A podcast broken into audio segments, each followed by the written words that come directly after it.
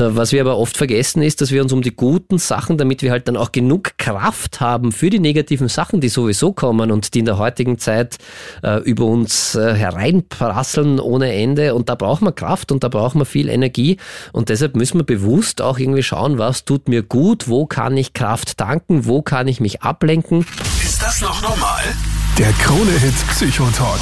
Der Wecker läutet in der Früh und das Erste, was du machst, Zumindest geht's mir so, dir wahrscheinlich auch. Du nimmst dein Smartphone in die Hand. 24-7 und das beginnt schon in der Früh, bekommst du die Nachrichten aus aller Welt rein. Das sind leider nicht nur immer gute, aber wir fangen mal mit den Positive News an. Daniel, mein Handy hat mich zum Glück erinnert, nachdem du schon vor zwei Wochen tausendmal erwähnt hast und sogar auf den Zettel geschrieben hast ja. ähm, für die Sendungsplanung. Da steht ganz groß oben Happy Birthday, Daniel. Ich möchte an der Stelle sagen, ich habe es nicht vergessen. Danke vielmals. Ich habe sogar Geschenke mit. Wirklich? Ja, das natürlich. Ist sehr, sehr lieb. Danke, danke, danke. Ja, ich alles, alles Gute. Geburtstag, Dankeschön. Und wie du siehst, war es mir sehr wichtig, offenbar, dass du das nicht vergisst. Soll ich äh, singen für dich? Oder? Nein, musst du nicht. Das musst du nicht. Okay. Musst du nicht. Alles gut. Ja. Dann an der Stelle alles, alles Gute zum Geburtstag. Dankeschön. Ähm, danke an mein Handy für den Reminder. Aber heute haben wir ein sehr ähm, ernstes Thema, das uns alle betrifft. Jeden Tag, die ganze Zeit. Wir sind umgeben von Katastrophen, von Kriegen, von Krisen. Gerade aktuell kommen schreckliche, schockierende Videos aus dem Nahen Osten ständig hereingespült. Wir wissen nicht, was sind Fake News, was passiert da wirklich, wie kann man das verarbeiten, wie kann man das einordnen. Deshalb Thema heute, wie machen uns ungefilterte Nachrichten und Social Media bezogen auf die Nachrichtenlage krank? Ja, und es ist erschreckend, dass das wirklich einen, einen, einen, einen großen Impact auf uns hat, auf unsere Psyche hat. Äh, dieses permanent damit konfrontiert zu sein, mit Kriegen, mit Katastrophen, mit Krisen, macht natürlich etwas mit uns. Und ich habe eine Studie gefunden, äh, die sich das einmal im Detail in den USA zumindest angeschaut hat. Und äh, ein problematischer Nachrichtenkonsum, das heißt problematischer Nachrichtenkonsum, dass ich das wirklich den ganzen Tag mache, irgendwie so ein bisschen auch die Kontrolle verliere. Das erste, wie du schon gesagt hast, in der Früh, das alle allererste, was ich mache, ist das Handy aufdrehen und nachschauen und dann werde ich überflutet mit ganz ja. vielen schrecklichen Sachen. Und das hat Auswirkungen sowohl auf unsere körperliche Gesundheit als auch auf unsere psychische Gesundheit bei 16,5 Prozent der Menschen. Also die haben sich da tausend Menschen angeschaut und die Menschen, die problematischen Nachrichtenkonsum äh, gemacht haben, das heißt wirklich viel von diesen Nachrichten geschaut haben. Und ich glaube, da sind wir fast alle ein bisschen drinnen, oder? Also wir sind halt permanent online. Wir haben die Möglichkeit, das auch äh, permanent zu sehen. Und es liegt auch rein psychologisch gesehen in unserer Natur, dass uns das interessiert, was da Schreckliches passiert. Wir sind so programmiert. Diese also, Nachrichten, Sensationen. Na, gar nicht so Sensations, also nicht, nicht nur so Sensation-Seeking, sondern wir sind darauf programmiert und das hat äh, evolutionär, biologisch ja durchaus auch Sinn, dass wir Gefahren äh, sehr ernst nehmen und unsere Aufmerksamkeit darauf lenken, weil das ja in Wirklichkeit auch etwas mit Selbstschutz zu tun hat. Das heißt, wir richten unsere Aufmerksamkeit eher auf negative Sachen. Wir mhm. schauen dorthin, wo es gefährlich sein könnte damit wir im besten Fall überleben. Das heißt, es ist so ein angeborener Reflex in uns, dass wir eher dorthin schauen, wo Gefahr droht. Und äh, das nutzen natürlich Social Media, das nutzen Nachrichtensender, das äh, nutzen die Medien natürlich, weil das erlangt viel Aufmerksamkeit, das erlangt viel Klicks, weil wir automatisch dorthin schauen und halt unsere Aufmerksamkeit eher dorthin richten. Die gute Nachricht ist, und das äh, ist vielleicht ganz gut im Zusammenhang mit meinem Geburtstag, wenn man älter wird, nimmt das wieder ein bisschen ab. Also im Alter sollten wir dann wieder ein bisschen, äh, zumindest rein biologisch gesehen, nicht mehr mehr so das Negative sehen und deshalb sieht man auch bei vielen älteren Menschen, die werden dann gelassener und können einfacher damit umgehen. Das sagt meine Mama oft so, wart bis du älter wirst, es wird leichter. Ja, und das ist in dem konkreten Fall also wirklich so. Also das nimmt ab, dass wir dann nicht mehr uns so äh, aufs Negative fokussieren. Aber trotzdem ist es da. Wir werden geflutet. Es macht nicht nur etwas mit Kindern und Jugendlichen, sondern es macht mit jedem von uns etwas. Vor allem diese Häufigkeit. Also das muss man sich mal vorstellen. Wir haben ja zu jeder Zeit wirklich Zugang zu allem, was auf der ganzen Welt passiert. Und ich bin ja selber Nachrichtenmoderatorin ähm, hier auf Krone Hit. Und ich kenne das, es kommt eine Eilmeldung rein, boom, Sekunden später ähm, wird's veröffentlicht und jeder hat einfach Zugang drauf. Und noch schlimmer sind einfach diese Videos, die da transportiert werden. Und ich denke einfach zum Beispiel, ich weiß, was das mit mir macht, ähm, wenn ich jetzt aus dem Nahen Osten Videos sehe, mhm. Beispiel Festival, ähm, junge Menschen. Ich war im Sommer auf vielen Festivals und ich habe mir einfach gedacht, was wäre, wenn ich auf diesem Festival gewesen wäre, dort gefeiert hätte und plötzlich werden alle, ich muss es so sagen, brutalst abgeschlachtet. Da werden, das ist einfach, das ist einfach unvorstellbar. Und ich denke mal, was ist, wenn das jetzt kleine Kinder sehen, Teenager, die die ganze Welt noch nicht verstehen, die das noch nicht einordnen können? Das sind teilweise Videos, die bekommst du doch nie wieder aus dem Kopf. Also mhm. wie kann man da in Ruhe einschlafen, wenn man weiß, dass das Menschen gerade passiert? Das ist nicht leicht und deshalb ist es gut, dass wir heute irgendwie dieses Thema auch in der Sendung haben, weil wir uns ein bisschen anschauen können. Es gibt eben dieses Leid, es gibt das, aber es gibt auch Möglichkeiten, sich davon ein bisschen zumindest zu distanzieren oder sagen wir es vielleicht anders, wie man damit umgehen kann ja. und vielleicht auch äh, seine Aufmerksamkeit wieder auf andere Sachen lenken kann. Das ist ganz, ganz wichtig. Wir werden uns heute auch damit beschäftigen, wie man mit Kindern und Jugendlichen als Erwachsener damit umgehen mhm. kann. Also was kann ich als Erwachsener anbieten? Was kann ich auch als psychotherapeutischer Sicht irgendwie anbieten? Manchmal braucht es auch professionelle Hilfe. Das ist auch ein Punkt. Und wir werden heute auch irgendwie, das finde ich auch sehr, sehr spannend, äh, uns das auch aus Nachrichtensicht anschauen. Wir haben heute einen besonderen äh, Special-Gast bei uns noch in der Sendung. Freut mich ganz besonders. Ein sehr, sehr guter Freund von mir. Du kennst ihn auch, weil er ist äh, Kronehit-Chefredakteur und Nachrichtenmacher. Ja, mein Chef, Mischa Kronenfels, genau. ist heute auch in der Sendung und wird uns das Ganze aus der Nachrichtenperspektive präsentieren. Genau, und wir werden uns vor allem äh, anschauen, was macht das wirklich mit uns und wie kann ich damit im besten Fall umgehen. Und wir freuen uns natürlich, wenn du auch deine Meinung irgendwie zum Thema sagst. Ich glaube, das betrifft wirklich jeden, weil wir sind diesen Nachrichten ausgesetzt, wir sind diesen Videos ausgesetzt oder ausgesetzt. Sie sind einfach da. Und ja. das ist die Realität, das passiert einfach. Wir haben Zugang dazu. Und genauso wie ich die Nachrichten ständig checke, äh, checke ich auch deine Messages. Deshalb schreib bitte gerne 07711 27711. Du kannst anrufen oder deine Fragen per WhatsApp stellen. Oder wenn du sagst, ich schreibe lieber eine E-Mail, auch kein Problem, psychotalk at kronehit.at. Wie geht's dir damit, wenn du das jeden Tag siehst? Reden wir drüber. Kriege, Krisen, Katastrophen, schlechte News und das den ganzen Tag lang. Wie gehst du damit um? Thema heute in der ersten Mental Health Talkshow Österreichs. Ähm, mir ist es zum Beispiel heute erst ähm, passiert. Eine meiner besten Freundinnen schreibt mir auf WhatsApp und sagt so, Melly, ähm, ich beschäftige mich momentan die ganze Zeit mit der Situation im Nahen Osten. Auch heute ist ja erst ein Krankenhaus bombardiert worden. Und wir haben dann darüber geschrieben, was da gerade passiert und wie viel Leid da gerade einfach, ja, jeden Tag los ist. Und das geht einfach nicht aus dem Kopf. Und so ist das mit ganz, ganz vielen Nachrichten, wenn ich an die Pandemie denke, ähm, wenn ich an andere schlimme Sachen denke. Daniel, wir müssen mhm. ja einerseits die Nachrichten ähm, konsumieren, weil es einfach wichtig ist, weil es die Realität ist, weil es wichtig ist, ja, zu wissen, was gerade passiert. Aber auf der anderen Seite, was mache ich mit solchen schrecklichen Bildern, wenn ich hier sitze und weiß, ich will irgendwie was ändern die Welt zu einem besseren Ort machen und kann es gerade aber nicht? Na, müssen tun wir es nicht. Okay, ja, aber. Also, aber ja, wir machen's Und ja, äh, das ist auch ist halt, äh, wichtig ja. zum Teil, weil wir halt gerne auch wissen als Menschen, was da draußen los ist und welche Gefahren drohen. Das kann ja durchaus hilfreich sein. Und das Problem, das Problem unter Anführungszeichen, was uns da ein bisschen äh, im Weg steht, vielleicht ist die Empathie, die wir Menschen haben. Das heißt, wir sind alle Menschen mitfühlende Wesen.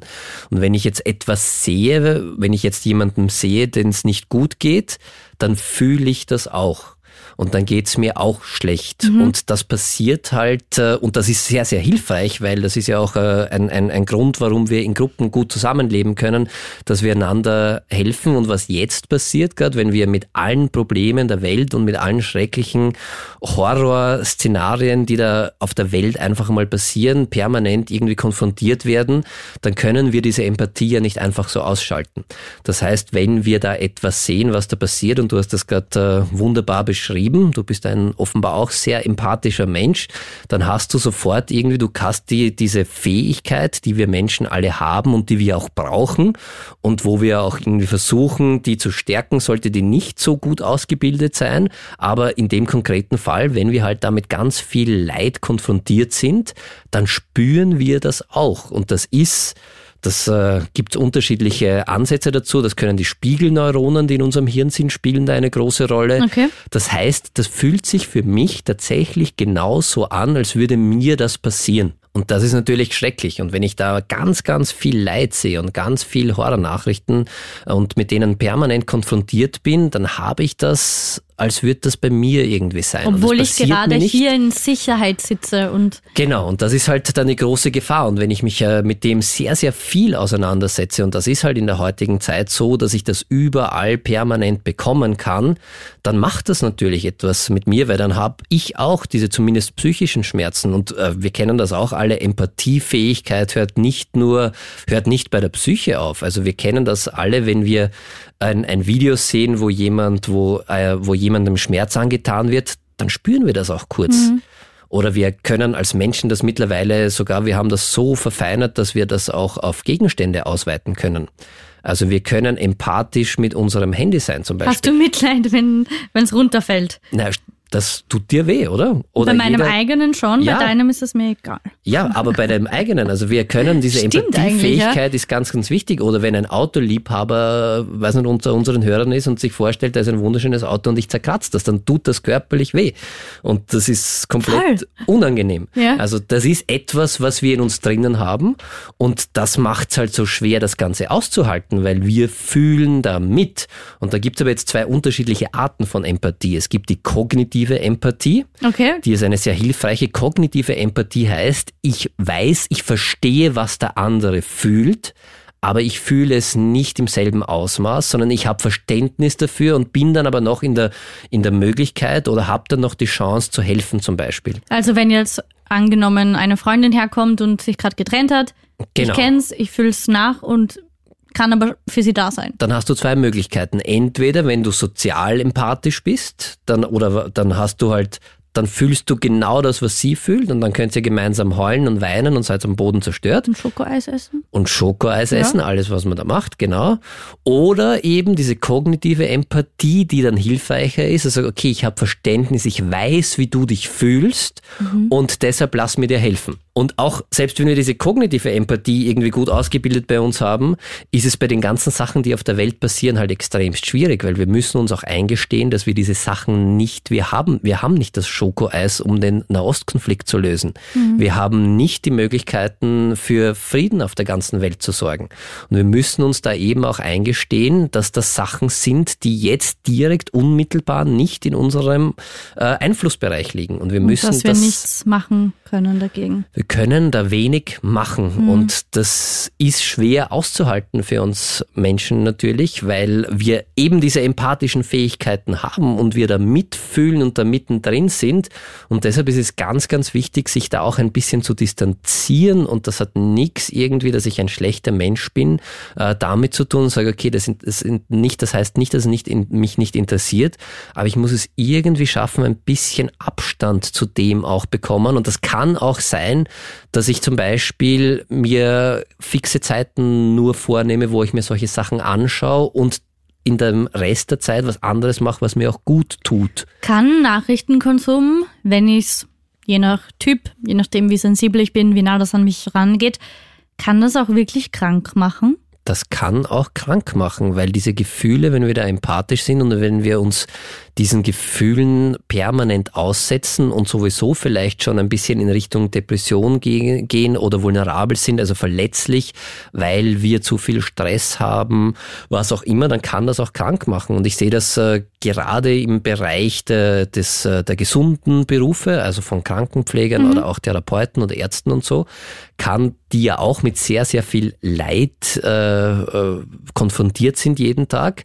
Und da ist die Burnout-Rate sehr, sehr hoch hoch und das ist ja in Wirklichkeit nichts anderes. Das heißt, ich bin permanent irgendwie mit dem Leid konfrontiert und ich fühle damit und wenn ich für mich nicht irgendwelche äh, Ressourcen gefunden habe oder Möglichkeiten, mich davon auch abzugrenzen und da dem Leid auch etwas Positives entgegenzustellen und äh, da schaffe mich auch ein bisschen wieder zu erholen davon, dann werde ich krank. Dann kann ich einen Burnout äh, entwickeln, dann kann ich eine Depression entwickeln, dann kann ich eine Angststörung entwickeln und vor allem, was passiert ist, ich bin permanent in einem Alarmzustand, weil ich bin ja permanent, wenn ich wirklich viel von diesen schrecklichen Nachrichten konsumiere und die nachweislich etwas mit mir, mit meiner Psyche machen und mhm. ich da mitfühle, dann habe ich ja 24 Stunden irgendwie an Stress weil das ganz, ganz schwierig auszuhalten ist, weil ich, und Stress ist immer dann ungesund, wenn ich nicht weiß, wie ich äh, den Stress oder das Problem dahinter lösen kann.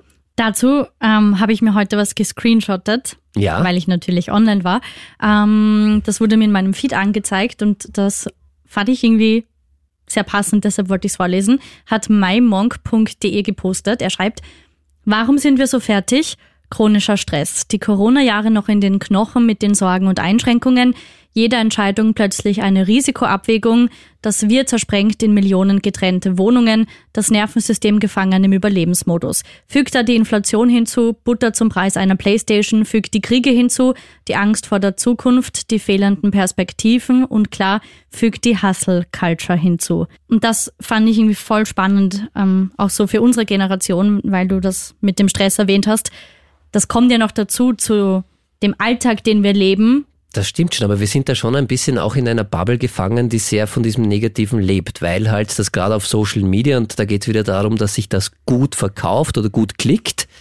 Und es gibt schon auch sehr viel Gutes es gibt schon auch sehr viel Gutes und wir verlieren irgendwann den Blick für das Gute, weil wir uns nur noch mit diesem Negativen auseinandersetzen. Und das ist so ganz, ganz wichtig, auch dieses Gute wieder, dem wieder Raum zu geben. Wie? Wir sind in, in Österreich tatsächlich in einem sicheren Land. Wir sind nicht direkt mit diesen Krisen. Ja, wir sind konfrontiert damit. Aber wir haben vielleicht Beziehungen, wir haben vielleicht Freunde, wir haben ein Dach über dem Kopf, wir haben gutes Essen, wir haben ganz, ganz viel. Wir können uns in manchen Teilen verwirklichen. Wir leben in einer Demokratie, wir haben ganz viele Freiheiten, wir haben schon viel Gutes auch. Also es gibt und sich das immer wieder in Erinnerung rufen und nicht für selbstverständlich sehen. Oder? Ja, es gibt auch das andere, aber es gibt beides. Es gibt eben nicht nur das eine. Und wenn man in so einem Rabbit Hole manchmal gefangen ist und äh, das ist, weil sie es einfach gut verkauft und weil wir Menschen ja auch darauf ausgerichtet sind, dass wir eher dem Negativen zuerst mhm. äh, Aufmerksamkeit schenken. Wir müssen bewusst, das Negative kommt so sowieso. Was die Aufgabe ist, wir müssen es auch irgendwie schaffen, bewusst immer wieder das Positive in unseren Blick zu bekommen.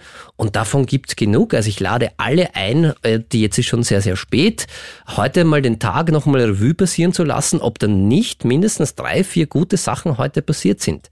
Und das müssen, können Kleinigkeiten sein. Das ist nicht der Weltfriede. Der ist heute nicht passiert. Da bin ich ziemlich sicher. Ja. Aber es gibt auch viele gute Sachen, die heute passiert sind. Und wir dürfen das nicht aus dem Blick lassen. Zum Beispiel dein Geburtstagsgeschenk, das ich dir jetzt gleich gebe. Ich freue mich schon sehr, dann ist schon die fünfte gute Sache heute mindestens passiert. Na, Reden wir drüber. 24-7 hast du Zugang zu all den schlechten und belastenden Nachrichten dieser Welt und das macht was mit uns. Das macht was mit jedem Einzelnen. Und deshalb reden wir heute da ganz offen drüber in der ersten Mental Health Talkshow Österreichs. Du kannst jederzeit mitquatschen und darüber freue ich mich immer extrem. Und ich habe gesehen, ich habe gerade eine Sprachnachricht bekommen, 07711 27711 und die hören wir uns jetzt mal an. Hey, hier ist die Lea und ich frage mich, ob es rein ethisch gesehen in Ordnung ist, wenn man sich derzeit ein bisschen von den Medien schützt und sie einfach nicht konsumiert. Schließlich ist es ja wichtig, dass man davon erfährt, von den Problemen, ähm, aber irgendwie habe ich da ein bisschen ein schlechtes Gewissen. Gleichzeitig ist mir gerade auch alles wirklich zu viel und ich brauche einfach eine Auszeit von den ganzen schlechten Nachrichten. Feel you?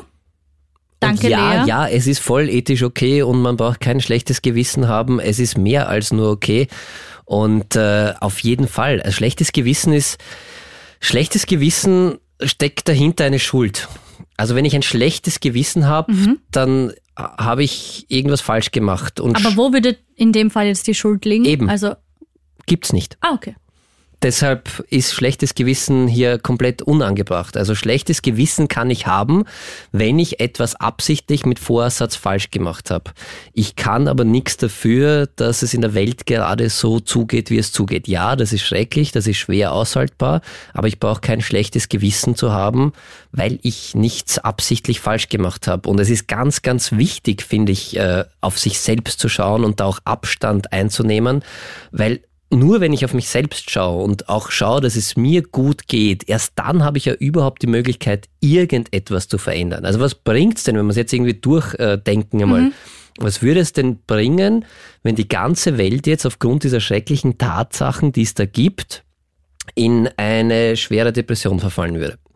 Weil wir alle mitfühlen und sagen, das ist alles unaushaltbar und schrecklich, dann könnten wir ja nichts mehr machen wir brauchen irgendwie diese Ressourcen und wir brauchen auch Kraft und deshalb müssen wir auf uns schauen, um irgendwas machen zu können. Und ja, wir können vielleicht jetzt nicht in der Sekunde den Krieg beenden. Das geht nicht. Aber wir können. Aber das, gerade das finde ich so schwer, wenn, also, wenn ich so dieses ganze Leid sehe und mir denke, ich, ich will einfach, dass das aufhört und man ist so machtlos und das ist einfach so schier.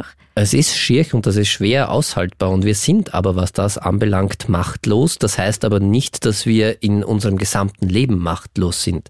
Wir haben viele Möglichkeiten in unserem Bereich etwas zu verändern. Wir können schauen, dass wir in unserem kleinen Umfeld dafür Sorge tragen, dass es vielleicht ein bisschen besser wird. Wir können die Verantwortung für unser Leben übernehmen und wir können schauen, dass wir da was machen und das macht dann auch wieder was mit uns auf der positiven Seite. Aber wir suchen uns da einen Gegner oft aus, nämlich den Welt Frieden mhm. irgendwie mhm. herzustellen. Und da muss man ganz ehrlich sagen, das werden wir nicht alleine schaffen. Oder Naturkatastrophen, was da passiert ist, allein in es Afghanistan zum Beispiel, die Erdbeben.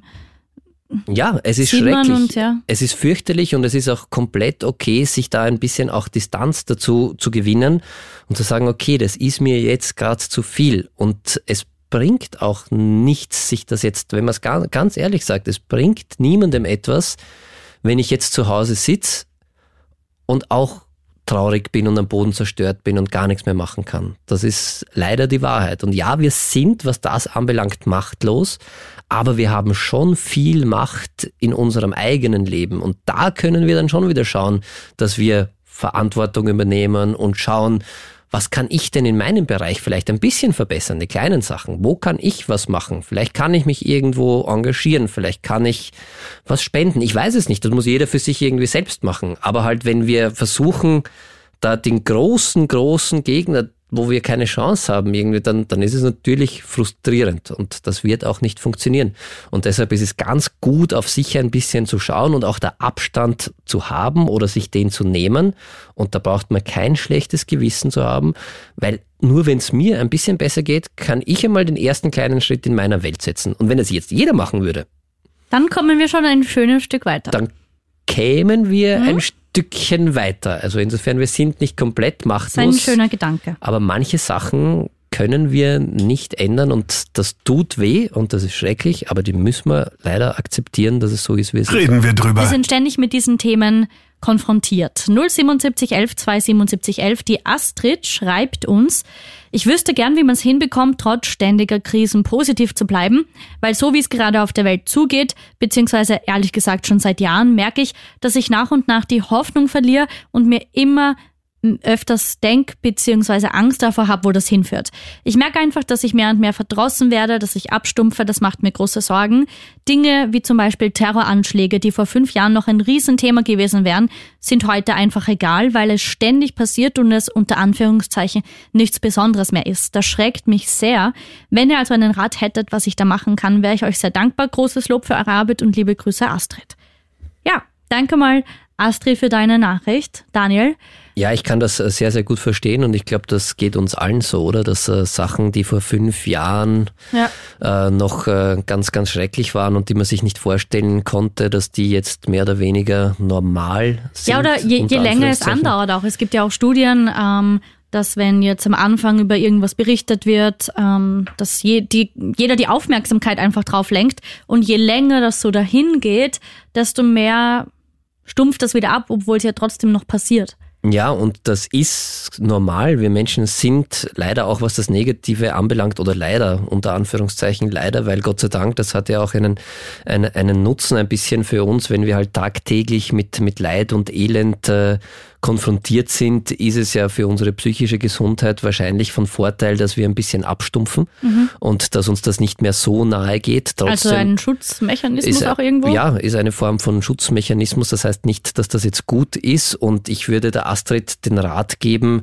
äh, bei allem, was da passiert und äh, was Schreckliches passiert, die Hoffnung trotzdem nicht aufzugeben und sich wirklich versuchen, und das ist sehr, sehr schwer, weil wir halt in äh, den Medien, auf Social Media sehr häufig nur mit den negativen Sachen irgendwie konfrontiert werden, sich dann bewusst wirklich auch auf positive Sachen zu konzentrieren. Und das ist nicht so einfach. Das äh, bedeutet auch Anstrengung und äh, wirklich versuchen, seine Aufmerksamkeit ein bisschen davon ab, also hinzubekommen, wieder in Richtung Positives, weil das ist ja auch, was äh, da passiert in diesen Algorithmen auf Social Media ist, wenn ich natürlich, weil ich mir Schreckliches anschaue, und das habe ich heute schon gesagt, das liegt auch in der Natur von uns Menschen, dass wir negativen Sachen, gefährlichen Sachen eher die Aufmerksamkeit ja. schenken, weil das ja sinnvoll ist, weil wir schauen müssen, wo droht Gefahr und deshalb verkauft sich das gut und deshalb generiert das auch sehr viel Aufmerksamkeit.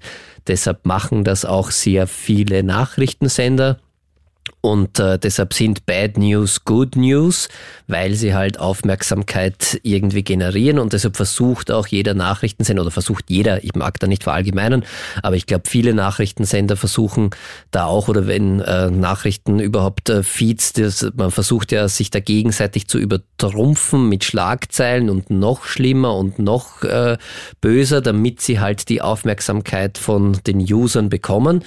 Und wichtig ist es da für sich auch einmal zu sagen, nein, stopp, da kann ich nicht permanent mitmachen. Und, Irgendwann äh, reicht es einfach. Genau, und ich glaube, Digital Detoxing ist ab und an sehr, sehr gut und sich vielleicht wirklich, äh, wir verlangen ja sehr häufig von unseren Kindern auch, dass wir sagen, okay, maximal Handy eine, weg. Genau, maximal eine Stunde am Tag und dann ist auch genug und äh, schau dir bitte nur Inhalte an, die dir auch gut tun und schau dir nicht jeden Blödsinn am Handy an und ich glaube, diese Regeln, die wir da für Kinder aufstellen, die sollten wir alle ernst nehmen, ein bisschen für uns selbst auch und sagen, okay, sich selbst beschränken, nicht die ganze Zeit da reinschauen und wir verlangen von Kindern genauso, dass sie auch einmal rausgehen, dass sie sich mit Freunden treffen, dass sie etwas tun, was Spaß macht und dass sie nicht nur im Internet versumpern und äh, es, und ich mag das Internet nicht, äh, nicht schlecht reden, weil es gibt auch ganz, ganz viel positive und coole Sachen im mhm. Internet. Vielleicht da echt bewusst einmal danach zu suchen, aber es ist nicht leicht tatsächlich in der heutigen Zeit und deshalb muss man das bewusst machen, weil wenn man darauf wartet, dass nur die guten Nachrichten oder die guten Sachen auf einen zukommen, dann wird man, glaube ich, ziemlich lange warten, weil sich das halt auch schlecht verkauft. Und ich finde, das ist genauso wie im Leben, wenn ich in meiner psychotherapeutischen Praxis äh, mit PatientInnen oft arbeite, dann arbeiten wir häufig daran, dass wir schauen müssen, okay, wir müssen, was müssen wir wirklich machen? Wir müssen schauen, die guten Sachen irgendwie, die müssen wir wirklich erarbeiten. Und um die negativen Sachen müssen wir uns nicht kümmern. Die kommen automatisch, oder? Die kommen ja sowieso. Ma. Und na, ja. ist ja so. Das ist halt auch das Leben. Und es gibt viel, was passiert.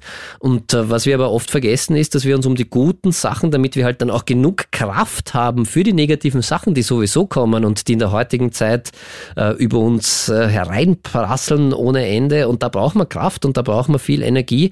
Und deshalb müssen wir bewusst auch irgendwie schauen, was tut mir gut, wo kann ich Kraft tanken, wo kann kann ich mich ablenken? Da gibt es eine schöne Übung, so angenehme Gefühle sammeln einfach. Wirklich mal sich zu überlegen, was tut mir gut. Das können so Kleinigkeiten sein wie äh, mit dem Hund fünf Minuten bewusst spielen ohne Handy, ein Bad nehmen, ein, eine gute Musik hören, da sollte man eigentlich so eine Notfallsliste mal aufschreiben mit allem, was einem gut tut und wenn es einem nicht gut geht, Liste hernehmen und irgendwas machen. Ja, und das sollte man wirklich glaub, jeden Tag machen. Das ist so wie Akku aufladen. Unser Handy braucht ja auch irgendwann einmal einen Strom und äh, wir vergessen da oft auf. Wir, wir tun nur und wir konfrontieren uns die ganze Zeit mit allem, was irgendwie schlecht läuft und wir müssen, das muss man leider bewusst machen, weil es passiert selten. Das ist jetzt auch nicht ausgeschlossen, dass dir auch mal was Gutes passiert, mhm. aber ich würde präventiv sagen und gerade in der Zeit, in der wir leben, es ist ganz, ganz wichtig auch zu schauen, hey, was sind denn die guten Sachen? Und oft ist es ja so, dass wir in so einem negativen äh, Denken und in einer selektiven Wahrnehmung, sagt man dann dazu, dass wir nur noch das Negative sehen und die guten Sachen ausblenden, weil wir schon so irgendwie intuit sind und dann auch ein bisschen irgendwie abhängig werden von den ganzen Sachen. Ich muss jetzt noch schauen, was da noch passiert ist und ich kann auch nicht aufhören zu schauen und ich muss noch ein Video anschauen und ich muss noch ein Video anschauen und das ist halt auch ein bisschen schwierig und da klinge ich jetzt vielleicht auch wie ein alter Opa, der ich da bin. Naja, aber, du hast ja heute Geburtstag, du bist zum einen Jahr wieder älter, also genau, ja, ja, aber das ist auch ein bisschen das Problem an, an Social Media, dass es halt kein Ende nimmt. Ich kann da nie mhm. aufhören. Wenn ich jetzt eine Zeitung lese zum Beispiel, hat, ist der Artikel irgendwann einmal vorbei und ich kann sagen, und du okay, kennst ich, das auswendig und ich kann den jetzt beiseite legen, ja. weil da kommt jetzt nichts mehr. Und auf Social Media ist das eben nicht so und das kann halt immer mehr dazu führen, dass ich immer weiter hineinrutsche und dann noch was finde und noch was finde und noch was finde und es wird nie aufhören. Deshalb muss ich mir da echt irgendwie diszipliniert sein und versuchen, mich selbst zu begrenzen und echt meinen Fokus bewusst wieder auf Sachen lenken, die mir persönlich gut tun. Bei mir ist das zum Beispiel Musik. Reden wir drüber. Wie schützt du dich vor den schlechten Nachrichten in dieser Welt? Wie grenzt du dich ab? Das ist das Thema heute bei uns in der ersten Mental Health Talkshow Österreichs. Und da haben wir über WhatsApp eine Frage bekommen. Hallo, ähm, mein Sohn, der ist zwölf Jahre alt und der hat von seinem Freund so ein ganz schreckliches Kriegsvideo geschickt bekommen und jetzt glaubt er, dass bei uns auch bald so ausschaut wie soll ich ihm das erklären, dass bei uns halt hoffentlich nicht bald so ausschaut und kann ich solche Inhalte irgendwie von seinem Smartphone löschen? Ne? Das ist, glaube ich, ein extrem schwieriges Thema, das so, so viele Leute betrifft. Ich denke nur an meine kleinen Cousinen. Ähm, mhm.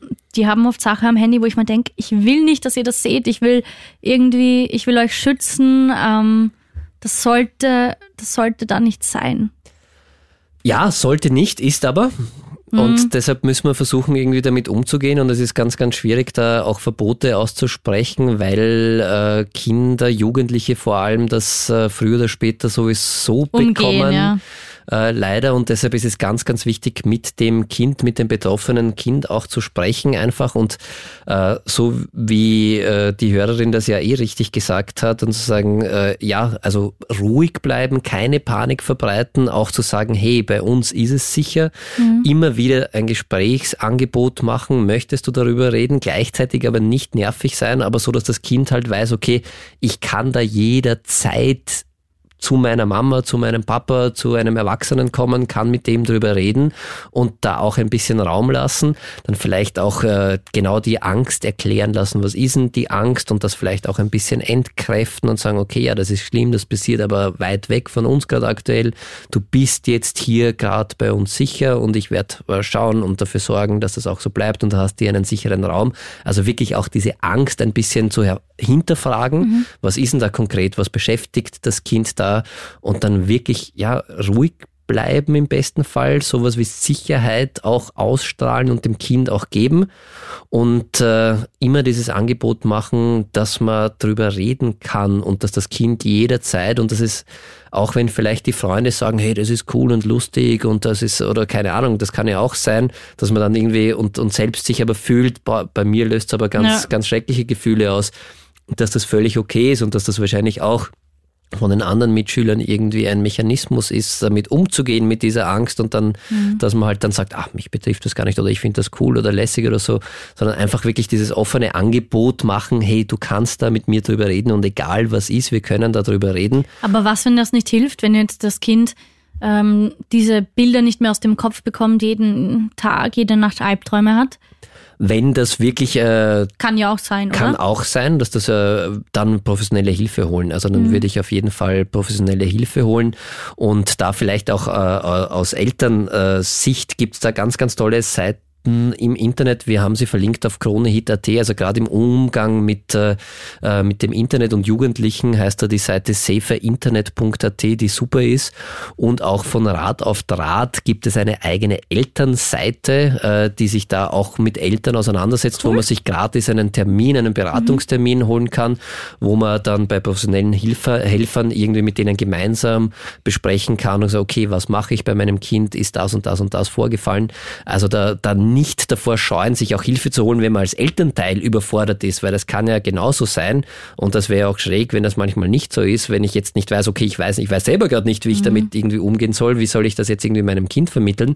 Also dann lieber sich selbst Hilfe holen und äh, das gibt's auch gratis und kann man jederzeit irgendwie online sich anonym, auch wenn man möchte, einen Termin ausmachen und dann unbedingt auch, auch Hilfe holen und sollte das Kind wirklich dass so eine Art äh, Traumatisierung erlebt haben durch diesen äh, Content, dem es da ausgesetzt war, dann braucht sowieso psychotherapeutische, professionelle oder psychologische Hilfe, dass man das dann gemeinsam mit dem Kind verarbeitet. Mhm. Wir haben schon eine eigene Sendung zum Thema Traumatisierungen gemacht. Stimmt, gerne nachhören. Gerne mal nachhören. Dann brauche ich jetzt nicht äh, erklären, was das in unserem Hirn anrichtet, aber. Ich muss aber erklären, wo man den Podcast findet, wenn ja, ich das dich kurz wichtig, unterbrechen ja, darf. Bitte unbedingt, ja. Ähm, es gibt ja einen Sendungspodcast, der heißt Ist das noch normal? Der Kronehit Psychotalk. Einfach eingeben oder auf Kronehit.at schauen, da findest du den. Ja, und eins wollte ich noch sagen, was ganz, ja. ganz wichtig ist, irgendwie für alle Eltern. Ich glaube, das Schlechteste, was man machen kann, oder eines der schlechtesten Sachen ist, äh, wenn man da wirklich panisch reagiert und mit Verboten sofort reagiert, weil und sagt, okay, das äh, darfst du nicht schauen und äh, ich, du hast jetzt Handyverbot und ich verbiete dir das, mhm. weil dann macht man sich die Tür zu, dass das Kind zu einem kommt wenn es das nächste Mal wieder sowas sieht, was einen betrifft. Also das würde ich wirklich nicht machen, sondern echt versuchen, da ruhig zu bleiben und dieses Gesprächsangebot, also ganz wichtig, diese Tür offen zu lassen und zu sagen, okay, ich bin dir jetzt nicht böse, dass du das gesehen hast und es gibt jetzt auch keine Konsequenzen, sondern reden wir drüber, lass uns drüber reden und lass uns das gemeinsam mhm. einordnen, weil das halt auch verstörend ist und natürlich auch Angst. Reden wir drüber. Und bei uns heute Misha Kronenfels, Krone-Hit-Chefredakteur. Hallo Melli. Hi. Einen schönen guten Abend, lieber Mischa. Schön, dass lieber du da Daniel, bist. Servus. Wir haben ein paar Fragen an dich. Ja. Ähm, fangen wir zu Beginn gleich mal so an. Du beschäftigst dich schon viele Jahre täglich mit Nachrichten. Ganz großes Thema, ganz großes Problem, Fake News. Wie erkenne ich die? Wenn ich jetzt nicht geschult bin in Nachrichtenthemen, wie soll ich da vorgehen bei der Auswahl, was ich glaube, wie ich mir meine Meinung bilde? Naja, es gibt ja auch wenn man nicht ähm, beruflich mit Nachrichten zu tun hat, diesen, diesen Satz, den sicher schon viele gelesen und gehört haben, zuerst denken, dann teilen. Ähm, das trifft auf uns Journalisten natürlich genauso zu, natürlich nur in intensiverem Maße. Das heißt, wir nehmen uns eine gewisse Meldung an, untersuchen sie und überprüfen sie äh, darauf hin, ob sie wahr ist oder nicht. Dafür gibt's bestimmte Instrumente, die man anwenden kann.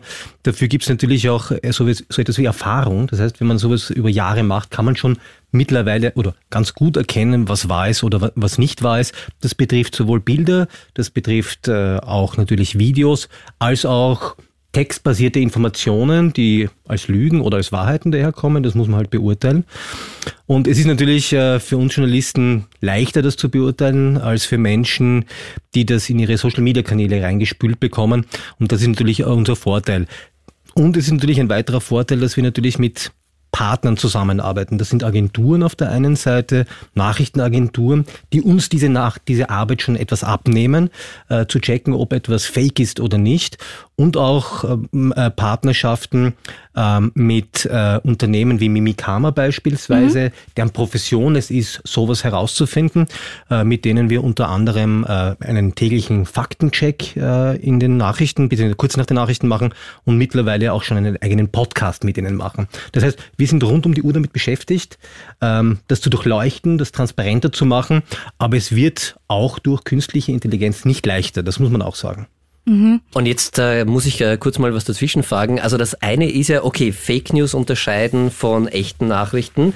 Leider ist es ja so, dass die echten Nachrichten auch nicht viel besser sind. Also es gibt ja auch äh, genügend schreckliche und gerade in der heutigen Zeit oder jetzt aktuell, was auch gerade im Nahen Osten los ist, womit wir da konfrontiert sind, das ist ja wirklich fürchterlich und äh, erschreckend. Du bist selbst Vater von zwei Kindern. Ähm, müssten die Nachrichtensender das verbieten? Breiten oder wie geht's dir damit als in deiner Rolle als Vater, der seine Kinder wahrscheinlich davor schützen möchte und gleichzeitig Nachrichtenmacher, der das natürlich bringen muss? Ja, äh, interessante Frage, weil man natürlich auch die Vorstellung hat, dass man als Nachrichtenmacher dem kühl objektiv gegenüberstehen kann und als würde das einen nicht selbst auch persönlich betreffen. Und so ist es ja dann doch nicht. Ja. Natürlich haben wir so eine, eine eine Distanz, auch eine Äquidistanz zu verschiedenen Themen. Mhm. Aber natürlich geht es einem auch selbst nahe, unabhängig davon, ob ich Vater oder nicht Vater bin. Also auch wenn wir täglich mit solchen Dingen zu tun haben, wir haben re regelmäßige tägliche Redaktionssitzungen, wo wir über solche Themen auch sprechen. Äh, und da, da, kommt auch raus, also auch uns als äh, Hosts, als Redakteure, als Journalisten belastet sowas auch wahnsinnig, muss man sagen. Aber natürlich haben wir damit einen professionelleren Umgang natürlich als Menschen, denen das, wie vorher angesprochen, tagtäglich und in Sekundenschnelle in Social Media gespielt wird. Und als Vater hat man natürlich noch eine noch persönlichere Verantwortung, ähm, was Medien und was Nachrichtenrezeption betrifft. Und das ist natürlich äh, für mich jetzt nicht mehr ganz so schwer, weil es halb erwachsene Kinder sind, also Teenager. Mhm. Ähm, aber natürlich, ähm, gerade für Eltern, ähm, die Kinder im Alter haben, die gerade beginnen, sozusagen Social Media Content mhm. zu kommunizieren, ist es wahnsinnig schwierig, da sozusagen noch eine Firewall dazwischen zu schieben. Was dürfen sie, was nicht? Und wahrscheinlich ist das Vernünftigste, und das kann man allen Eltern nur ähm, raten, äh, es gewissermaßen äh, auch zu wissen, äh, welche Apps die Kinder konsumieren, welche sie haben und welche nicht.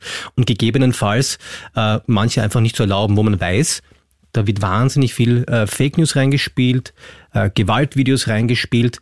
Aber, also das war also sozusagen meine Leitlinie immer, äh, über alles sprechen. Ja? Also bevor man ein Verbot ausspricht, mhm. war für mich als Vater immer wichtig, alle Themen tatsächlich auf den Tisch zu legen und darüber zu sprechen. Und also das zu ist immer erklären wichtig, halt, ja. oder? Ich ja, denke dann diese Videos, die kursieren, weil ich stelle es mir halt schwierig vor, alles zu verbieten oder zu kontrollieren. Gerade auf TikTok, wenn man sich jetzt verschiedene Sachen anschaut oder durchscrollt, spielt dir der Algorithmus oft Sachen rein. Also ich habe zum Beispiel ein Video gesehen von diesem ähm, Festival, wo Menschen regelrecht abgeschlachtet mhm. ähm, worden sind und mir gehen diese Bilder einfach nicht mehr aus dem Kopf und ich will sowas nicht sehen, ja. weil ich das einfach nicht vergesse und was das weil das einfach was mit einem macht. Und ich denke mal, wenn ich jetzt zwölf bin oder so und das sehe, das bekommst du ja schon als Erwachsener nicht aus dem Kopf, was da Furchtbares passiert, aber als Kind oder als, als Teenager, also man kann ihnen ja jetzt nicht alles verbieten, aber was, was macht man da? Das schädigt ja nachhaltig. Also naja, schädigt nachhaltig, ja, kann, muss nicht unbedingt. Also ich glaube, so wie der Mischa das auch richtig angesprochen hat, ganz wichtig ist auch äh, als Elternteil, als Erwachsener da zu sein, ein Gesprächsangebot zu machen, das vielleicht auch offen anzusprechen. Verbote, da wäre ich auch ein bisschen vorsichtig, mhm. weil also wenn ich mich an meine Jugendzeit zurückerinnere, das war das Erste, was ich irgendwie gekonnt habe, um, um, also das Ganze zu umgehen. Also ich konnte relativ schnell den Content bekommen, den ich wollte. Und selbst wenn mein Handy super gesperrt war, habe ich es halt dann in der Schule bekommen, also von Mitschülern. Also irgendwie gibt es immer eine Möglichkeit, dass ich diesen Content auch sehe. Und dann ist ganz, ganz wichtig, dass äh, aus erwachsener Sicht oder auch aus psychotherapeutischer Sicht wirklich da zu sein, ein Angebot zu geben, das gemeinsam einordnen, auch mit dem Kind. Und ja, das sind schreckliche Sachen und gleichzeitig diese Ängste und Sorgen schon wahrnehmen, aber auch einen Hafen der Sicherheit bieten.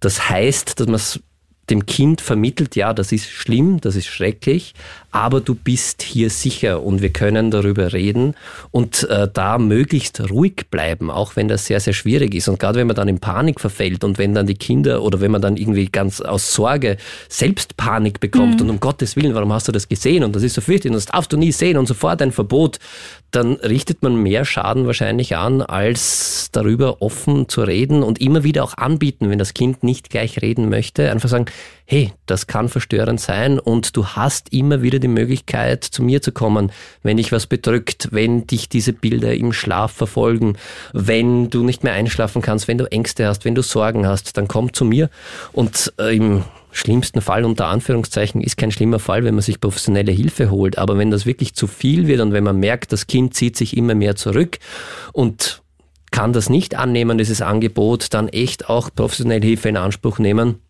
solche Bilder können wirklich extremst verstörend sein, die können ganz viel in uns auslösen und wir sind halt empathische Wesen und äh, gerade als kleines Kind oder auch, auch als Erwachsener genauso, also ich möchte das immer sagen, also alles, was wir für Kinder sagen, gilt für Erwachsene mhm. auch.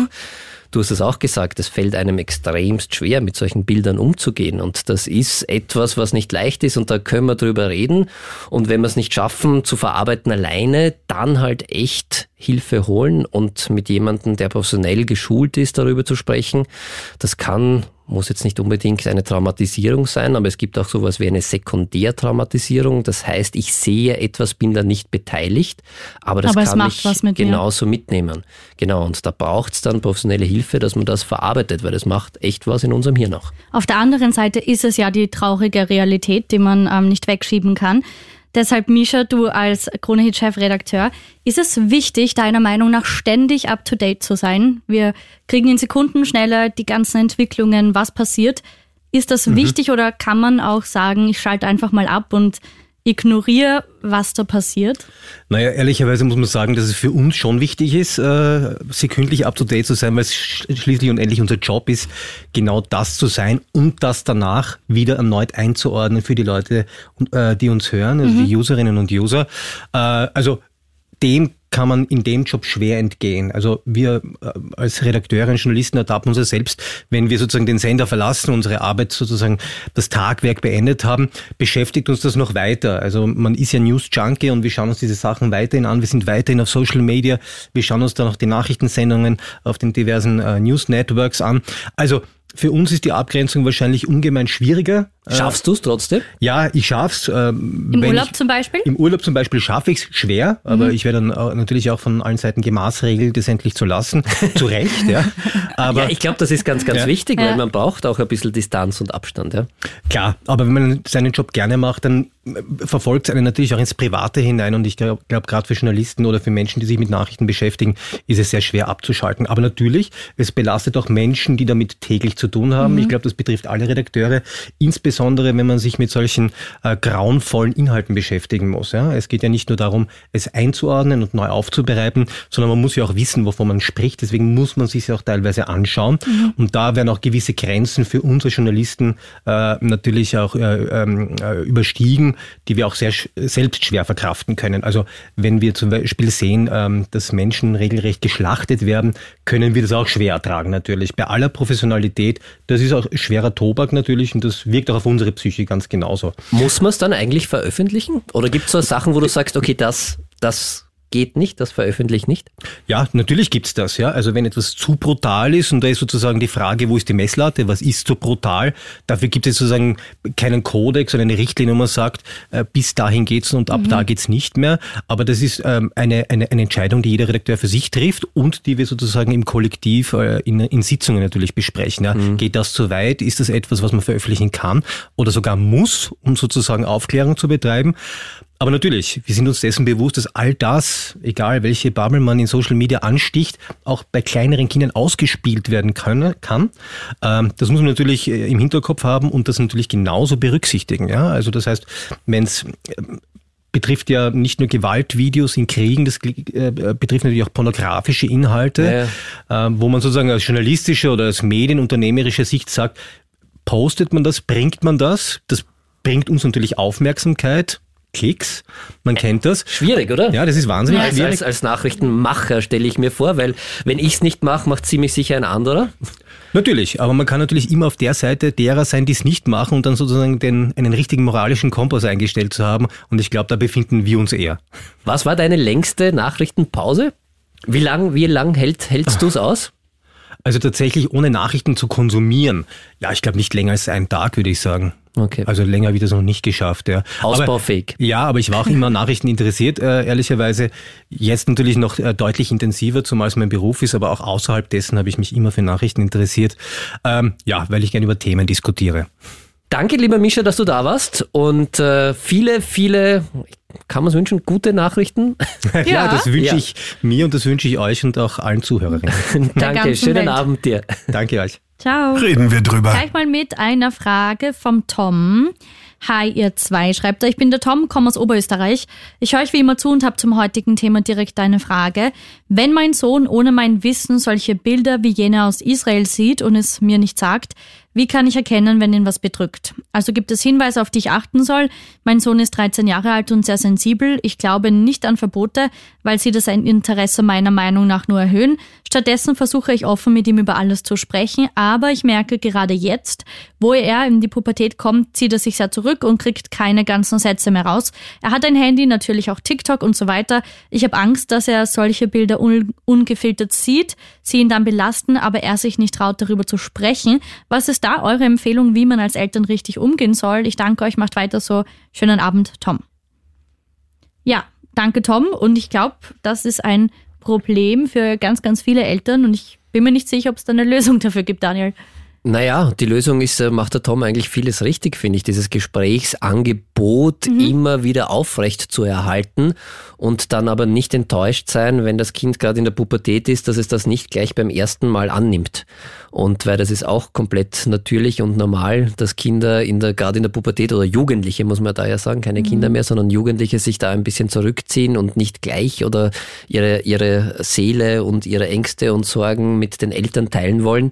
Und äh, deshalb äh, glaube ich ganz, ganz wichtig, dieses Gesprächsangebot immer aufrechtzuerhalten und sagen, hey, wenn was ist, wenn ich was bedrückt, du weißt, du kannst zu mir kommen. Ich bin da. Wir können mhm. über alles reden und äh, jederzeit aber auch den Raum lassen und vielleicht ein bisschen abwarten. Und das ist, glaube ich, ganz, ganz schwierig, gerade als fürsorglicher Elternteil, äh, dass man da halt ganz viele Ängste auch hat.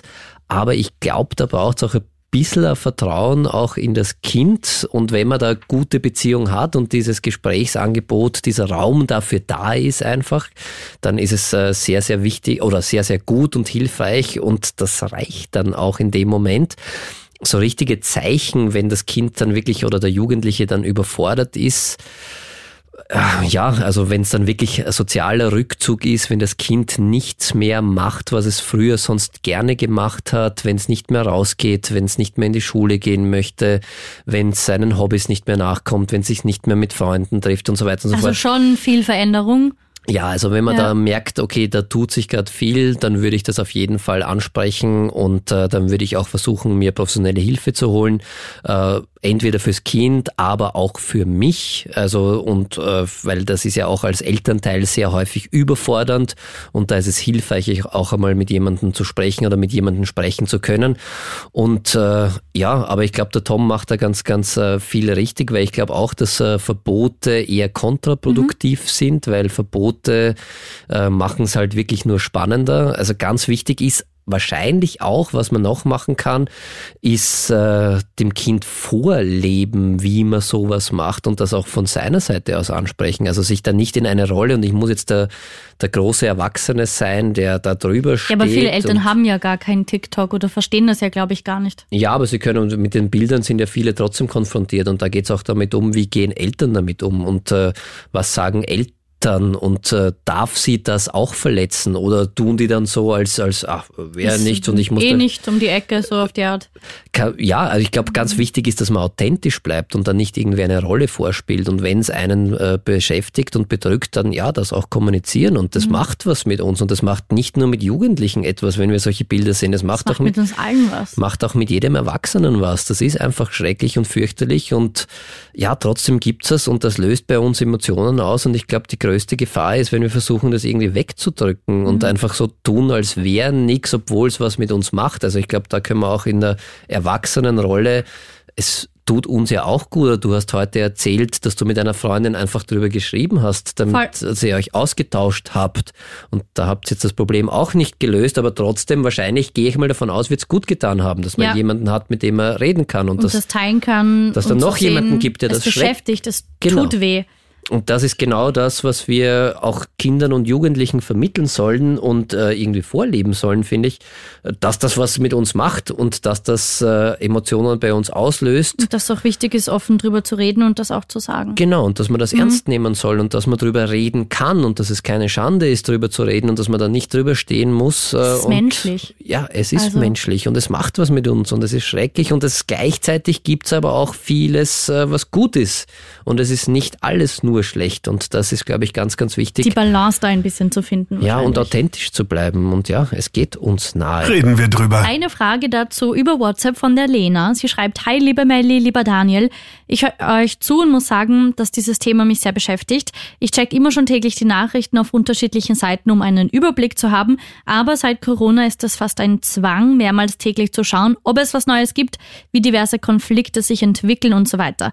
Leider beschäftigt mich das alles da noch immer sehr und gerade bei Kriegsbildern wie den aktuellen schränkt das dann meine ganze Stimmung ein und ich fange manchmal einfach an zu weinen, weil ich nicht fassen kann, was da alles passiert. Es macht mir große Angst davor, dass es uns auch noch heftiger trifft. Mein Umfeld sagt mir schon lange, dass ich damit aufhören muss und mich distanzieren soll, aber da habe ich ehrlich gesagt ein schlechtes Gewissen. Deshalb meine Frage, ist es nicht ethisch sehr bedenklich, einfach wegzusehen, nur um mein privilegiertes Leben in einem sicheren und reichen Land besser zu genießen? Ich würde mich sehr über eure Antwort freuen, Lena. Danke, Lena, dass du dich öffnest. Ja, Ähm, vielen, vielen Dank. Es Kann ich, ganz, ganz vielen sicher so. Kann ich gut verstehen und auch, ja. nachvollziehen. Und äh, aber du brauchst auf jeden Fall kein schlechtes Gewissen haben. Ich kann das auch irgendwie ein bisschen äh, nachvollziehen, dass man dann manchmal so dieses Gefühl hat, ich muss permanent nachschauen und Mhm. dass das dann wirklich schon zu einem einer Art Zwang wird. Da muss man wirklich aufpassen auch ein bisschen, weil das kann tatsächlich auch zu einer Verhaltenssucht oder wirklich zu zwanghaftem Verhalten werden.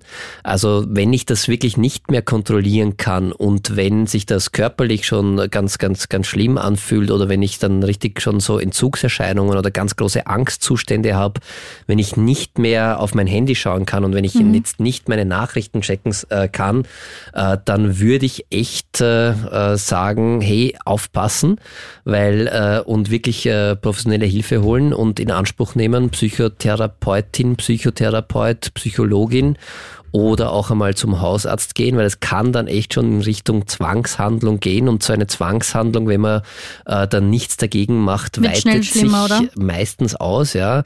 Und das klingt äh, oder kann dann auch, und das muss jetzt bei dir, liebe Lena, überhaupt nicht der Fall sein, aber deshalb würde ich da echt was unternehmen. Das kann auch in Richtung Angststörung gehen Mhm. und dass man dann wirklich halt in so einen Teufelskreis hineinkommt, Ja, aus dem man aussteigen abchecken. soll. Genau, und einfach mal abchecken äh, lassen und sich da auch Hilfe holen, ganz, ganz wichtig.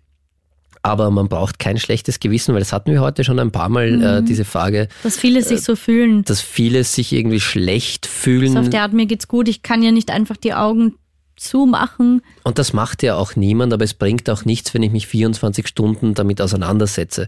Ich glaube, das ist ein ganz ein, ein, ein wichtiger Punkt. Und bei schlechtem Gewissen ist im Hintergrund das eigentliche Gefühl dahinter ist ein Schuldgefühl. Und Schuld kann ich nur dann haben, wenn ich absichtlich etwas Verwerfliches, etwas Schlechtes gemacht habe.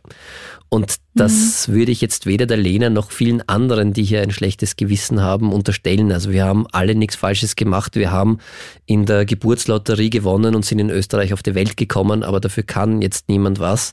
Das ist Fakt, ja, und das ist vielleicht unfair, aber trotzdem, es bringt nichts, wenn wir uns das jetzt zum Vorwurf machen, wir können nichts dafür. Und ganz, ganz wichtig, und das ist echt ein wichtiger Punkt, ich muss schon für mein Leben Verantwortung nehmen, aber ich äh, Verantwortung übernehmen, aber ich bin nicht verantwortlich für die ganze Welt. Und das ist oft, wenn man mit solchen schrecklichen Bildern und so viel Leid irgendwie konfrontiert ist, wahrscheinlich gar nicht so leicht. Aber Verantwortung hat man wirklich nur für sein eigenes Leben. Und ich kann halt bei mir schauen, was habe ich in der Hand, was kann ich machen. Und was kann ich ändern? Genau, kann ich da etwas machen, um etwas Gutes zu tun, um der Welt ein bisschen, das ist ein gutes Gefühl, wenn wir ein bisschen was zurückgeben, aber wir dürfen uns halt nicht äh, unendlich schwierige Gegner vornehmen. Also wir müssen halt echt schauen, was kann ich wirklich machen, Und was ist realistisch? was kann ich realistisch machen und im besten Fall wirklich, das ist echt mein Tipp, begrenzt eure Online-Zeit mit schlechten Nachrichten, auch wenn es schwierig ist, aber wirklich dann das Handy So abdrehen. ein Time-Limit setzen, schon vorab vielleicht. ja, Ich mache das manchmal. Sag so, jetzt so und so viele Minuten Social Media Zeit oder Nachrichtenzeit und dann Wecker stellen und weg. Weg Ja, damit. und das macht Sinn und wenn ich das dann nicht ein, einhalten kann, dann spricht es echt ein bisschen in Richtung Suchtverhalten Mhm. und dann wirklich professionelle Hilfe holen. Reden wir drüber. Viele Bad News prasseln täglich auf dich ein, machen was mit dir. Deshalb reden wir da heute mal ganz offen drüber. Und unter der 07711 27711 habe ich eine anonyme Nachricht bekommen. Die Person will nicht, dass ich den Namen sage. Respektiere ich natürlich, kannst du mir auch jederzeit schreiben. Ähm, diese Person schreibt, hi ihr beiden, ich muss sagen, dass ich mir all diese Bilder oft stundenlang und absichtlich ansehe. Natürlich ist mir bewusst, wie schlimm das ist und dass da gerade echte Menschen sterben, aber irgendwie gibt es mir etwas, echte Bilder zu sehen. Das klingt jetzt krank, aber ich kann es nicht anders beschreiben. Natürlich informiere ich mich auch über den Hintergrund, aber diese Bilder und Videos sind irgendwie anziehend für mich. Auch aus einer Art Überzeugung, dass man sich das eben ansehen muss. Es macht mich einfach nicht so betroffen wie viele andere, sondern ich sehe das sehr nüchtern. Jetzt höre ich euch zu und frage mich, ob ich vielleicht psychisch krank bin oder irgendwie kaputt. Ich war euch sehr dankbar für eine Einschätzung, ob mein Verhalten abnormal ist und ob ich mir Hilfe suchen soll. Danke euch. Danke für deine ehrlichen Worte. Und Daniel, wenn ich schon eins bei dir gelernt habe, dann, dass wir natürlich hier keine Ferndiagnose übers Radio machen Fall, können. Ja. Aber wenn du das so hörst, was denkst du dir dabei aus psychotherapeutischer Sicht? Also ich glaube, dass es vielen Menschen so geht, dass man sich das anschauen muss oder so das Gefühl hat, ich muss mir das anschauen. Es ist ja auch irgendwie komplett nachvollziehbar, dass man äh, da nicht wegschauen kann, weil das ja auch irgendwie bei uns ein bisschen, das ist so wie beim Unfall oft, oder? Man kann da fast nicht, mhm. auch wenn man weiß, und äh, er oder sie schreibt ja auch, sie weiß schon, dass das schlimm ist und trotzdem hat man so dieses Bedürfnis, ich, ich muss, muss das, sehen. das sehen. Und das hat ja auch ganz viel irgendwie mit einem Sicherheitsbedürfnis wahrscheinlich auch zu tun, dass wenn ich das sehe, dann kann ich das irgendwie fassen und dann weiß ich, dass das wirklich passiert und mich vielleicht auch darauf vorbereiten. Mhm. Also ich würde jetzt, wenn du nicht darunter leidest und äh, jetzt nicht wirklich Freude dabei empfindest oder halt wirklich ein, ein, ein lustvolles Gefühl vielleicht sogar dabei hast, wenn du solche Bilder siehst, dann würde ich mir jetzt, äh, äh, ich werde jetzt keine Fremddiagnose machen natürlich oder halt eine Ferndiagnose machen, das geht auch gar nicht. Aber ich glaube, dass das, äh, dass man das schon ein bisschen nachvollziehen kann, dass man so wirklich dieses Gefühl hat, ich muss da hinschauen und ich muss mir mhm. das anschauen und dass es auch sehr, sehr schwer ist, da wegzuschauen. Und ja, wir haben es heute auch schon einmal gesagt, dass man da mit der Zeit vielleicht auch sogar ein bisschen abstumpft und das dann nicht mehr so betroffen macht. Und ich glaube, da muss man auch ganz ehrlich zu sich selbst sein. Und äh, ja, desto mehr man sieht, desto normaler unter Anführungszeichen. Wir sind halt dran gewöhnt. Am Anfang ist das so schlimm und dann zieht sich das über das Monate und das ist halt dann so, so blöd, das klingt so Alltag halt. Es ist dann halt ja wirklich Alltag und das kann dann schon auch sich irgendwann einmal steigern, nachdem wir halt abstumpfen, äh, dass wir immer mehr brauchen und immer schrecklichere Sachen, die uns irgendwie noch ein bisschen berühren oder so, mhm. dass wir, aber ich glaube, ja, also es ist jetzt schwierig zu sagen. Ich würde sagen, wenn du nicht darunter leidest, und äh, das ist einer der wichtigsten Punkte, wann man in Psychotherapie gehen sollte oder wann man sich äh, äh, professionelle Hilfe soll. Wenn ich keinen Leidensdruck für mich selbst habe und auch sonst niemand darunter leidet. Also wenn ich jetzt äh, mhm. niemanden gefährde und jetzt nicht diese Fantasien habe oder diesen Zwang habe, ich möchte das jetzt in die Tat umsetzen und das selber machen und äh, das dann bitte unbedingt Hilfe holen. Mhm. Aber sonst muss jeder irgendwie seinen Weg damit finden, wie er mit diesen Sachen umgeht. Und es kann auch eine Form sein, damit umzugehen, zu sagen, okay, ich schaue mir das so lange an, bis mich das nicht mehr aufregt. Das ist etwas, das nennen wir in der äh, Psychotherapie Habituation, also Gewöhnung. Das machen wir sehr häufig mit Ängsten dass wir uns einer Angst so lange aussetzen, bis es nicht mehr so schlimm bis die ist Angst weniger, weniger, wird. wird. Mhm. Genau. Und das ist etwas, was ein, eine Methode sein kann, wie man damit umgeht. Ich weiß nicht, ob es die beste ist. Also jetzt in dem konkreten Fall, dass ich mir das wirklich stundenlang reinziehe, mhm. weil es trotzdem etwas, also ich wäre schön, wenn es da auch noch nicht. was Positives gäbe mhm. und nicht nur das der ganze Inhalt ist. Aber es könnte rein theoretisch auch echt eine Möglichkeit sein, um mit diesem Leid, um mit diesen Grausamkeiten, um mit diesem Horror, um mit diesem Terror auch umzugehen. Sagen, okay, ich schaue mir das jetzt so lange an, bis ich abgestumpft bin und äh, bis mich das nicht mehr betrifft, würde ich persönlich jetzt nicht machen, aber wie gesagt, also ich würde jetzt auch nicht sagen, weil er hat da geschrieben, ob ich jetzt äh, psychisch krank bin oder irgendwie kaputt das kann ich echt nicht sagen. Wenn du einen Leidensdruck hast oder wenn du das Gefühl hast, dass äh, etwas mit dir nicht stimmt, mhm. dann auf jeden Fall und kannst uns gerne auch dann auch noch schreiben und wir können abseits vom Radio gerne Voll. einmal telefonieren. Also dann schreib uns einfach noch eine kurze Nachricht und dann nehme ich gerne Kontakt auf. Aber wenn das nicht der Fall ist, dann würde ich sagen, ja, also Ja, kann auch eine Möglichkeit sein, mit dem Ganzen, was da auf uns einprasselt, umzugehen.